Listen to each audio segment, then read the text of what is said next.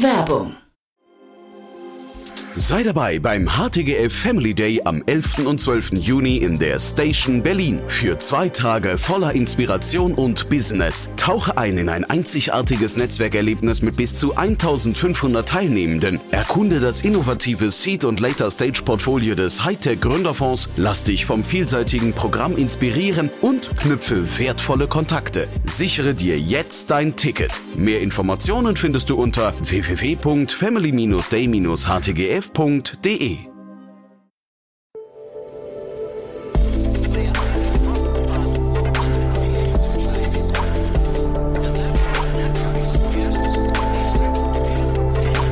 Startup Insider Daily. Investments und Exits. Ja, einen wunderschönen guten Morgen und herzlich willkommen zu Startup Insider Daily. Mein Name ist Jan Thomas und ihr hört unser Format Investments und Exits. Jeden Tag die wichtigsten Nachrichten aus der VC-Welt, also die wichtigsten Finanzierungsrunden, Exits oder IPOs oder sonstige Ereignisse, die wir hier mit den wichtigsten VCs aus Deutschland besprechen. Heute bei uns zu Gast ist Niklas Raberg, Investmentmanager bei Capnemic. Und wir haben zwei tolle Themen besprochen. Ein Unternehmen, da habe ich mich wirklich gefreut, weil ich gar nicht dachte, dass es sowas gibt. Wenn euch der Zustand unserer Straßen in Deutschland nerven sollte, dann solltet ihr gleich mal hinhören, denn da kommt ein Unternehmen, das hat, glaube ich, ja wirklich einen coolen Ansatz gefunden, das zu ändern. Und dann haben wir nochmal gesprochen über das Unternehmen A-Work. Ihr wisst ja vielleicht, vorgestern war hier Tobias Hagenau zu Gast, einer der Gründer von A-Work. Das Unternehmen ist im gleichen Segment unterwegs wie zum Beispiel Monday, Asana oder Trello. Ja, und ist aber auf einem ziemlich guten Weg, finde ich. Hat eine Finanzierungsrunde über 5 Millionen Euro abgeschlossen und die haben wir eben gerade nochmal durch die VC-Brille analysiert. Also im Prinzip könnt ihr, wenn ihr möchtet, gestern den Gründer hören und heute den VC, der das quasi nochmal aus seiner Sicht analysiert und begutachtet. Im Prinzip ein schönes, konträres Gespräch oder Setup, aber unterm Strich muss man, glaube ich, sagen, Niklas stand dem ganzen Unternehmen sehr wohlwollend gegenüber. So war zumindest mein Eindruck. Aber ja, das soll er jetzt selbst erzählen. Hier kommt, wie gesagt, Niklas Raberg von Capnemic. Startup Insider Daily. Investments und Exits. Also ich freue mich sehr, Niklas Raberg ist wieder hier, Investmentmanager von Capnemic. Hallo Niklas. Hallo Jan, schön auch im neuen Jahr wieder dabei zu ja, sein. Ich freue mich sehr, dass wir sprechen. Tolle Themen hast du mitgebracht, äh, freue mich sehr drauf. Ähm, äh, das eine kenne ich schon ganz gut, aber das andere habe ich mir gerade angeguckt. Mega cool, aber ich würde sagen, bevor wir einsteigen, ein paar Sätze zu euch, oder? Ja, sehr gerne noch ein paar Worte zu Capnemic. Ähm, wir sind Frühphaseninvestor mit Fokus auf softwarebasierte Startups, machen überwiegend, aber nicht ausschließlich B2B-Investments investieren aktuell aus der dritten Vorgeneration, die ein Volumen von 190 Millionen Euro hat. Unsere initialen Tickets liegen zwischen 500.000 bis 5 Millionen Euro und sind damit hoffentlich ein interessanter Partner für Teams, die ihre Pre-Seed, Seed oder Series A Runde planen. Haben Offices in Köln, München, Berlin und Stuttgart. Man trifft uns aber auch auf den zahlreichen Startup-Events und bei LinkedIn. Jetzt hast du gerade B2B gesagt. Ähm, wie sieht's denn aus mit B2G? Finden wir auch sehr spannend. Ähm, haben wir uns auch kürzlich was angeschaut. Mehr dazu gleich. ja, genau. Ja, als Brücke zum ersten Thema, weil du hast was mitgebracht. Das finde ich, ich habe mir gerade auch das Video dazu angeguckt, was die auf der Webseite haben. Finde ich mega spannend. Hab mich fast gefragt, warum der Staat so wenig äh, Startups gründet. Also das wäre ja eigentlich so ein Thema, das könnte sogar vom Staat selbst kommen, ne? Ja, absolut. Und ich meine, wir kennen das alle vom letzten Behördengang. Da ist definitiv auch noch ein enormes Digitalisierungspotenzial zu heben. Nach oben. Ja, genau. ja. ja. Nee, aber lass mal loslegen. Also Stuttgart, äh, das Unternehmen kommt aus Stuttgart und hat wirklich einen spannenden Case gefunden, finde ich, ne? Ja, finde ich auch. War echt total erfrischend zu sehen, die Runde. Ähm, wie du schon gesagt hast, es geht um Vialytics aus Stuttgart, gegründet in 2018 vom Dreigespann Achim Hoth, Patrick Glaser und Danilo Jovicic Albrecht. Und zwar hat ähm, Vialytics jetzt eine Series A Finanzierungsrunde in Höhe von rund 10 Millionen US-Dollar verkündet. Ähm, wie eben schon gesagt, fand ich das Unternehmen zum einen spannend, weil es so erfrischend ist, was sie tun. Das sehen auch wir nicht jeder Tage äh, im Dealflow. Zum anderen hat Vialytics es scheinbar geschafft, den oft als jetzt hier beschriebenen B2G-Sale, also den Vertrieb an Behörden und öffentliche Einrichtungen zu meistern. Weswegen ich auch denke, dass definitiv lohnt, den Case besser zu verstehen. Hm.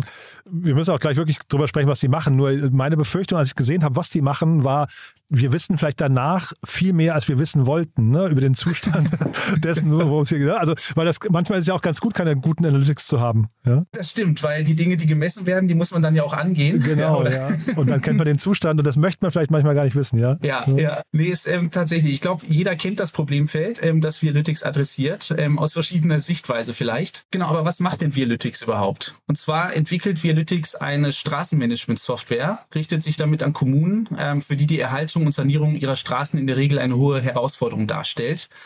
Jeder von uns kennt es, Risse im Asphalt, Schlaglöcher und Unebenheiten stören einen beim SMS-Schreiben während der Autofahrt. Nein, Spaß beiseite. Aber es ist tatsächlich so, ähm, dass bei der Straßensanierung es Kommunen äh, nicht nur darum geht, den Fahrern ein angenehmeres Fahrerlebnis zu ermöglichen, sondern es geht vielmehr darum, ähm, Sicherheitsrisiken zu minimieren und auch Kosten für die Instandhaltung zu reduzieren. Ähm, was ich jetzt im Zuge der Vorbereitung für den Podcast sehr spannend fand zu lernen, ist, ähm, dass nicht etwa fehlende Gelder den Flaschenhals ähm, bei der Sanierung bilden, sondern im Gegenteil, es gibt große Töpfe, die äh, teilweise gar nicht ähm, abgerufen werden. Es ist aber vielmehr die fehlende Transparenz der Kommunen auf den Zustand ihres Straßeninventars, um davon ausgehend entscheiden zu können, welche Straßen zuerst saniert werden sollen oder müssen oder wo es überhaupt Sanierungsfälle gibt, die diesen Flaschenhals bilden. Und genau da setzt Vialytics an. Hm. Ich glaube, das ist auf mehreren Ebenen wirklich ein wichtiges Thema. Ne? Zum einen, äh, du hast gerade ja jetzt, also jetzt mal Spaß beiseite, was die SMS, aber äh, Fahrradfahrer oder auch, äh, wir, wir reden ja vielleicht auch über Rollstuhlfahrer oder sowas, für die ist natürlich jedes Schlagloch erstmal ein Riesenproblem und wirklich auch, kann ja auch gefährlich werden. Und äh, ich glaube, das kann aber auch im weitesten, äh, im weiteren Sinne dazu führen, dass man eigentlich sehr unzufrieden ist mit dem Zustand seines, seiner Stadt oder seines Landes. Ne? Wenn man halt merkt, da ist eigentlich ein Schlagloch, das ist da vielleicht schon seit einem Jahr und er wird einfach nicht gesehen und äh, nicht behoben. Ne? Ja, im schlimmsten Fall wird's ja immer größer, ähm, kann dann auch ähm, ne, Schaden am Auto herbeiführen oder wenn du da in der Gegend wohnst, irgendwie die ähm, Steine, die da rausspringen an dein eigenes Auto, den Lack zerstören. Ist schon ein ernstes Thema. Mhm. Und es gibt irgendwie keinen richtigen Feedback-Kanal. Ne? Ich sehe auch immer wieder Sachen, wo ich denke, da müsste man jetzt eigentlich mal auf einem leichten Weg, müsste man jetzt mal irgendwo Bescheid sagen können. Ja, Das gibt's einfach nicht. Aber jetzt finde ich hier, das klingt ja so ein bisschen ähm, so wie ähm, Google Street View, da hat mich das dran erinnert, weil es gibt so ein, so ein Video auf der Seite auch, wo das halt eben so ein Auto durchführt und sehr also scheinbar mit einer sehr, sehr, was nicht, filigranen Sensorik irgendwie äh, jeden einzelnen jeden einzelnen kleinen Riss dann irgendwie äh, wahrnimmt, ne? Ja, total. Also du kannst dir jetzt wirklich das Zielbild vorstellen wie eine Google Maps, wie man es auch vom Stau kennt, ne? dass du hinterher die Straße aus der Vogelperspektive siehst oder das Straßennetz und dann hast du ähm, rote Straßenabschnitte, da gibt es eben hohen Sanierungsbedarf, ähm, grüne, da ist kaum Sanierungsbedarf und gelb, es geht so. Das Spannende ist, was du gerade auch schon angesprochen hast, wie funktioniert denn die Erfassung dieser Schäden? Ja, und zwar sind da keine großen Hardware-Investitionen erforderlich, zum Beispiel für neue Sensoren für die Fahrzeuge, sondern ähm, das Unternehmen hat eine Lösung entwickelt, die auf handelsüblichen Smartphones aufsetzt. Und zwar werden die ausgestattet mit der Vialytics App einfach hinter der Windschutzscheibe eines kommunalen Fahrzeugs geklemmt. Kann Müllabfuhr sein, Kehrmaschine oder das Ordnungsamt, ähm, die ja wirklich sämtliche Straßenabschnitte in einer Kommune in regelmäßigen Abschnitten abfahren und so einen ganz ähm, wertvollen Datenschatz auch aufbauen und Veränderungen feststellen können. Ja, und ähm, während ähm, dieses Auto jetzt durch die Kommune fährt, werden eben die Straßen aufgenommen, ähm, dokumentiert und ähm, identifizierte Schäden werden in verschiedene Kategorien klassifiziert, um dann eben im Backoffice sich das Ganze visualisieren lassen zu können. Ähm, diese Google Maps View, die du eben angesprochen hast, ähm, aufrufen zu können, um dann datengestützt entscheiden zu können, welche Themen gehen wir als erstes an, wo sollen die Gelder hinfließen und die Ressourcen auch im, im Zuge der, der Mannkraft oder Darmkraft, ähm, um die Sanierung wirklich anzugehen. Ja, finde ich wirklich sehr, sehr smart, auch dass es eben eigentlich so einfach geht hinterher. Du hast gesagt, Kommunen ähm, sind die Zielgruppe. Äh, sind das hinterher die, die auf den Töpfen sitzen oder die Töpfe dann quasi ähm, die Fördergelder oder die, was nicht, die äh, Renovierungsgelder dann beantragen müssten? Weil man, ich hätte jetzt eher gedacht, man macht das auf Landesebene vielleicht sogar oder sogar vielleicht auf Bundesebene. Ne? Mein Verständnis ist, dass den Kommunen ähm, größtenteils Gelder für die Sanierung dann auch zur Verfügung stehen. Ah, ja. mhm. Kann sein, dass die auch nochmal mit einem ähm, schwierigeren oder zäheren äh, Beantragungsprozess verbunden sind. Ähm, aber genau, die Kunden sind Kommunen, wovon es ähm, laut dem Video auch 11.000 Stück in Deutschland mhm. gibt. Super, ne? Ja, ist wirklich eine große Anzahl.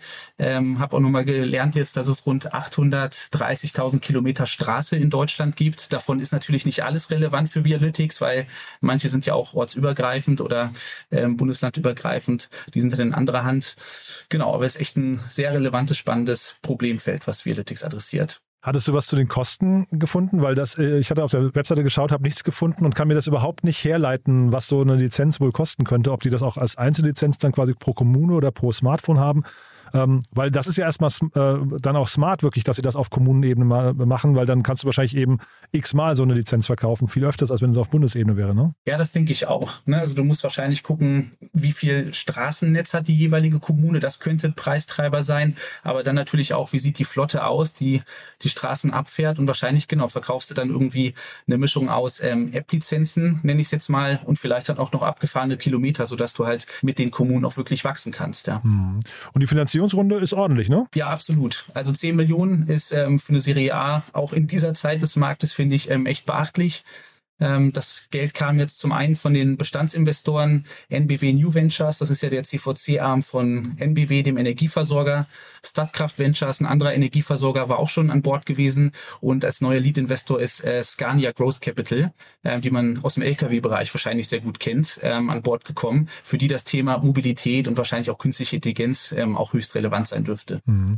Und jetzt können wir natürlich nur mutmaßen, wie groß das mal werden kann. Ne? Und auch, du hast ja gesagt, also B2G ist ja ein bisschen zäher in der Regel als jetzt irgendwie B2B oder vielleicht B2C. Also die Sales-Zyklen könnten möglicherweise länger dauern, ne? Ja, und das ist auch das, was ähm, uns, ähm, aber wahrscheinlich auch viele andere VCs ähm, häufig bei der Bewertung von ähm, Unternehmen oder Teams, die sich an B2G ähm, richten, ein bisschen zögern lässt. Ähm, auf der anderen Seite hat Vialytics, wie Sie jetzt in der Pressemitteilung gesagt haben, schon über 300 Kommunen als Kunden gewonnen, was ich ähm, sehr, sehr beachtlich finde. Du hast es eben angesprochen, unsere Erfahrungswerte sind eben sehr, sehr lange Sales-Zyklen. Oftmals kommst du auch nur über die Ausschreibung rein. Ähm, Budgetierung und Vergabe ähm, müssen dabei aber teilweise auch zu gewissen Zeitpunkten stattfinden, so dass du auch nicht jederzeit ähm, an die Kommune herantreten kannst, sondern gewisse ähm, zeitliche Fenster da treffen musst. Und ähm, natürlich findest du vielleicht auch die Entscheider nicht so leicht auf über LinkedIn oder andere Portale, ähm, weil sie da gar nicht präsent sind. Und auch ähm, teilweise resonieren die Nutzenversprechen wie Kostenreduktion, Personaleinsparungen, die im privatwirtschaftlichen sehr gut funktionieren können, auch nicht so im kommunalen Umfeld. Also da muss man echt einen sehr ähm, gezielten ähm, Vertrieb machen und die Branche sehr gut kennen. Und ich kann mir vorstellen, dass mit den Bestandsinvestoren, wir hatten ja gerade die Energieversorger genannt, die ja auch mit den Kommunen zusammenarbeiten, da ein toller Hebel gefunden wurde, um die Lernkurve zu verkürzen. Ah, das ist spannend natürlich, ja. Ähm, und, und trotzdem mal vielleicht ähm, die, die Kosten, also ich meine, was, was könnte sowas jetzt kosten? Ne? Ich versuche mir das gerade mal so herzuleiten. Das wird ja, also erstmal ist ja spannend, die, die bringen ja quasi Geld mit, weil du sagtest gerade, die, die äh, Fördergelder sind eigentlich da, werden nur nicht ausgegeben oder nicht abgerufen, weil man gar nicht weiß, wo man anfangen soll das, da helfen die ja schon mal. Das, das Geld hinterher ähm, ist ja quasi so ein durchlaufender Posten, den die mitbringen und dann äh, der Kommune zu, zugute kommt. Was wird sowas kosten? 500 Euro im Monat? Ist das eine Größenordnung, die du dir vorstellen kannst? Ja, also ich denke, ähm, so auf Jahresbasis wird das irgendwo jetzt, ne, vielleicht mit einem ähm, typischen B2B SaaS-Ticket nicht im Enterprise-Segment, sondern eher vielleicht im Mid-Market ähm, verankert sein. Also da mittel fünfstellig vielleicht. Genau. Und dann ist natürlich. Aber ist wirklich jetzt aus dem Bauch raus. Ja, ja, aber irgendwo da würde ich auch denken. Und dann sind halt 250 oder 300 Kunden. Das ist natürlich echt schon ein, ein, ordentlicher Umsatz dann auch, ne? Ja, total. Und für die Kunden steht dann ja auch immer, ne, diese Software-Lizenz im Verhältnis zu den Millionen oder Milliarden Ausgaben für die eigentliche Sanierung. Mhm. Das heißt, eigentlich solltest du das gut durch die Tür kriegen. Ja, toll. Und dann wollten wir noch mal kurz über A-Work sprechen. Ähm, hatte ich ja hier gerade gestern zu Gast. Äh, ein tolles Gespräch gewesen, finde ich. Ich weiß nicht, ob du es gehört hast, aber ich fand das auf jeden Fall ein, ein, ein tolles Thema. Und die haben das auch ein dickes Brett, was die bohren, weil der Markt halt relativ überlaufen schon ist und auch die Wettbewerber alle so wohlklingende Namen haben, finde ich, ne? Ja, absolut. Und ich fand auch äh, ganz toll das Gespräch, was du gerade angedeutet hast äh, mit dem Tobias Hagenau. Mhm. Ähm, der war da sehr, sehr transparent. Zum einen, was ähm, die seine Finanzierungsrunden Learnings sind und was ja. es auch braucht, um, um eine Runde zu schließen. Also ich glaube, 160 äh, hat er gesagt, ne? 160 ja. VCs war es, glaube ich, die er gesprochen hat. Ja. Ne? Ja. ja. Und solche Zahlen müssen ja auch mal ähm, ne, bekannt werden. Also fand mhm. ich echt toll, dass er da so transparent gewesen ist. Mhm. Ähm, zum anderen ist der Markt jetzt auch kein völlig neuer. Da habt ihr auch ähm, im Podcast zu gesprochen. Wen gibt's da noch rechts und links? Asana, Monday, ähm, Meistertask oder vielleicht auch eine Trello. Mhm. Ähm, trotzdem eine, eine tolle Runde hier. fünf Millionen Euro eingesammelt von zwei VCs. Und genau, A-Work macht eine Work-Management-Tool, das bei der Organisation von Projekten, Aufgaben und Teams unterstützt. Ähm, ich glaube, das Spannende, wie ich A-Work verstehe, ist eben, dass sie nicht rein auf interne Teams dabei fokussieren, sondern bewusst sagen, New Work ähm, und Kollaboration, diese zwei Megatrends bedeuten auch, dass Unternehmen perspektivisch auch ähm, über einzelne Unternehmensgrenzen hinweg kollaborieren und zusammenarbeiten werden. Und ähm, genau deswegen adressieren sie eben diese Schnittstelle zwischen den ganzen Agenturen, Freelancern, Kreativen und den Unternehmen, die da einen gemeinsamen Arbeitsplatz, Workspace schaffen, um sich ähm, effizient abstimmen zu können können und ähm, zusammenarbeiten zu können. Mhm. Also das, wir werden den Podcast auch nochmal verlinken. Das war wirklich ein tolles Gespräch, gerade weil er auch so, so offen und ehrlich war und ähm, auch die, die, die Marktsituation gut beschrieben hat. Vielleicht mal dein Blick darauf. Ähm, also ich fand jetzt erstmal ähm, zum einen, wir haben es ja hier mit Seriengründern zu tun. Das hat mich schon mal gewundert, dass Seriengründer es trotzdem so schwer haben. Die haben ja davor schon ein Unternehmen erfolgreich verkauft. Ich hätte gedacht, das ist erstmal so äh, ein Thema Kusshand bei jedem Investor. Da, da, da da kommst du durch die Tür und wirst sofort äh, gesigned, dachte ich eigentlich, ne? Ja, also ne, ich glaube, der große Asset bei dem Unternehmen ist sicher das Team, wie du angedeutet hast. Ähm, das Gründer-Setup ist bewährt. Die haben bereits ein Unternehmen erfolgreich aufgebaut und verkauft. Mhm. Ja, also die können auch gemeinsam durch Krisen gehen, ohne dass jemand von ihnen von Bord geht. Das kann natürlich gerade dieser Tage, wo es ein bisschen mehr Unsicherheit im Markt gibt, ein hohes Vertrauen ähm, oder Überzeugung auch im VC aufbauen. Zudem ist auch das vorherige Unternehmen ähm, HQ Labs war es ja, glaube ich, ähm, was verkauft wurde, auch schon in einem angrenzenden Bereich tätig gewesen, sodass dieses ähm, bewährte Team eben auch tiefe Insights ähm, in den Markt und in die Zielgruppe hat, was ein weiterer ähm, ganz wichtiger Pluspunkt gewesen sein dürfte in der Entscheidungsfindung der VCs. Ja, und sie haben über 2000 zahlende Kunden, also äh, Kundengruppen, ne? also Unternehmen, die das nutzen. Ich glaube, ich hatte irgendwas gelesen von 17.000 Nutzern. Das, und ich glaube, sie haben keine Free-Version. Das heißt, und ich hatte geguckt, äh, roundabout 10 Euro im Monat, das sind halt auch schon signifikante Beträge. Ich dachte, mit dieser Traction, also das will man ja eigentlich immer sehen, ne? mit dieser Traction kommt man eigentlich bei jedem VC durch die Tür. Das hat mich wirklich gewundert, dass, ich weiß, also keine Ahnung, ob er jetzt gut oder schlecht pitcht, ne? aber ähm, das ist ja vielleicht auch mal nochmal äh, so eine Persönlichkeitsfrage hinterher. Aber mich hat das schon gewundert, dass sie so schwer hatten. Ja, also ich glaube, die Zahlen müssten ja eigentlich für sich sprechen. Ja, es ist jetzt im Vergleich zu einer Vialytics ähm, für mich ähm, von meiner Einschätzung her eher ein klares Execution Game. Du kommst also sehr schnell bei den ersten Kunden rein. Ähm, Tobias hat da ja auch die Net Dollar Retention gezeigt, also wie sie mit ihrem bestehenden Kundenstamm wachsen über die Zeit. 120 Prozent empfinde ich auch sehr, sehr stark, so dass du da als Investor eben nicht nur ne, deine, dein Bauchgefühl zur Market Opportunity oder zum Team ähm, als Basis für die Entscheidung hast, sondern eben auch diese mehrfach validierte Traktion bei der Kundenkonvertierung Konsolidierung und Expansion. Ähm, auf der anderen Seite sind da eben diese anderen Anbieter, die wir eben erwähnt haben, die schon sehr, sehr gut finanziert sind und ähm, ja, es braucht als VC vielleicht dann auch ähm, ne, diese, diese These auf den Bereich, um sehen zu können, da ist wirklich noch eine Lücke ähm, für eine A-Work und genau diese Nische kann auch groß genug werden, um meine Fund Economics zu rechtfertigen.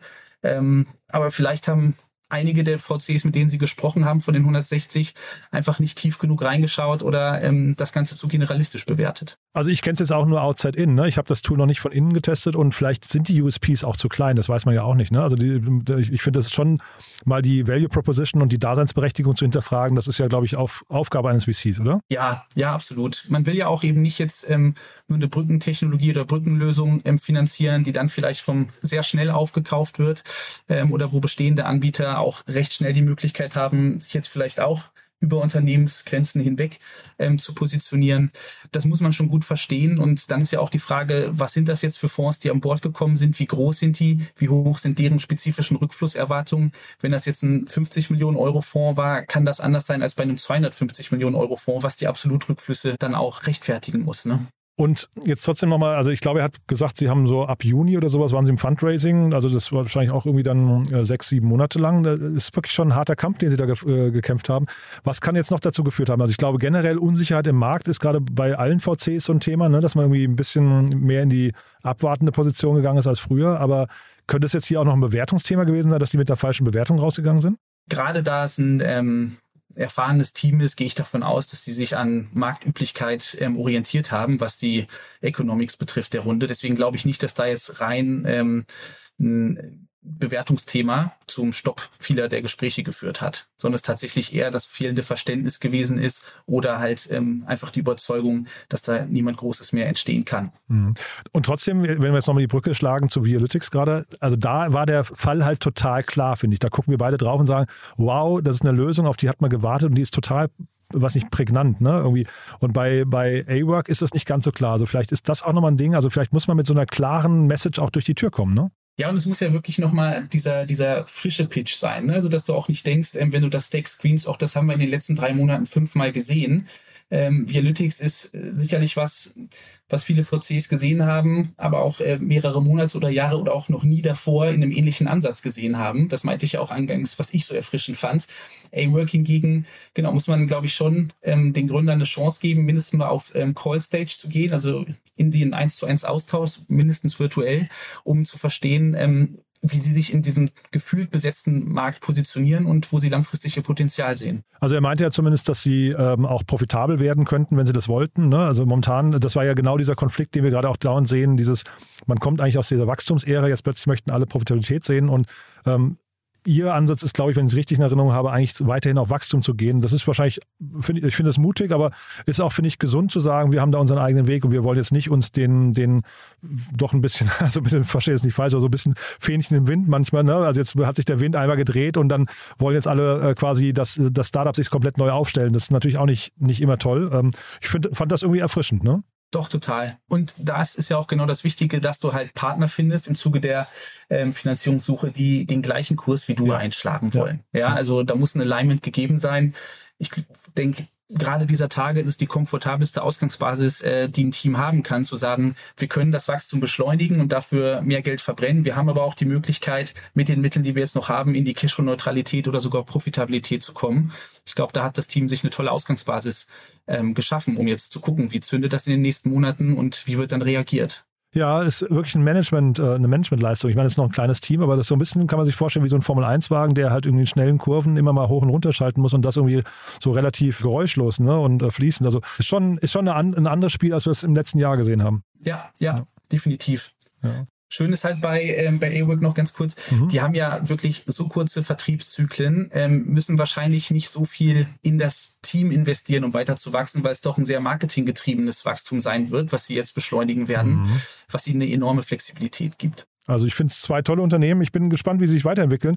Aber ich glaube, wir hören beide, oder ich höre auch bei dir raus, wir sind eigentlich für beide ganz optimistisch, ne? Definitiv klare Daseinsberechtigung gegeben und wird spannend zu sein, die beiden weiter zu verfolgen. Super. Ja, du und wer dich verfolgen will oder mit, viel mehr mit dir ins Gespräch kommen möchte, der schreibt dich am besten auf LinkedIn an. Wer darf das machen? Gründerinnen und Gründer in der Frühphase lieber einmal zu viel durchklingeln oder anschreiben als zu wenig. Und LinkedIn ist gut oder ich habe jetzt einfach LinkedIn gesagt oder lieber über die Webseite bei euch? Wie ist das? LinkedIn ist total fein. Da ja? bin ich täglich aktiv. Super. Niklas, hat großen Spaß gemacht wie immer, muss ich sagen. Hatten, waren, waren tolle Themen. Ich freue mich aufs nächste Mal. Danke gleichfalls. Ich freue mich auch, Jan.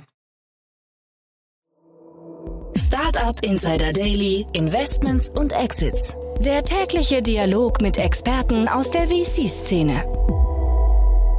So, ja, das war Niklas Raberg, Investmentmanager von Capnemic. Zwei coole Themen. Ich hoffe, ich habe nicht so viel versprochen. Ich fand es wirklich sehr cool. A-Work kannte ich und kanntet ihr ja wahrscheinlich schon, aber Vialytics hat es mir echt angetan. Guckt euch mal das Video an, das ihr auf der Webseite dort findet. Wäre natürlich spannend zu sehen, wenn so ein Startup dafür sorgt, dass unsere Straßen demnächst vielleicht flächendeckend renoviert, restauriert oder überholt werden. Das ist auf jeden Fall eine coole Vision, finde ich. Ähm, bin sehr gespannt, wie es da weitergeht. War ein tolles Unternehmen. Wir versuchen die auch mal einzuladen. Ich hoffe, das gelingt. Ja, wenn es euch gefallen hat, wie immer, die bitte empfehlt uns gerne weiter. Vielleicht kennt ihr andere Menschen, die so wie ihr hoffentlich mögen könnten, was wir hier jeden Tag tun, die uns vielleicht mal kennenlernen sollten. Vielleicht kennt ihr jemanden im Freundes- oder Bekanntenkreis, Arbeitskolleginnen, Kollegenkreis. Dann gerne weiterempfehlen. Dafür schon mal vielen Dank. Ansonsten euch vielen Dank fürs Zuhören. Euch erstmal noch einen wunderschönen Tag und dann hoffentlich bis später oder sonst bis morgen. Ciao, ciao.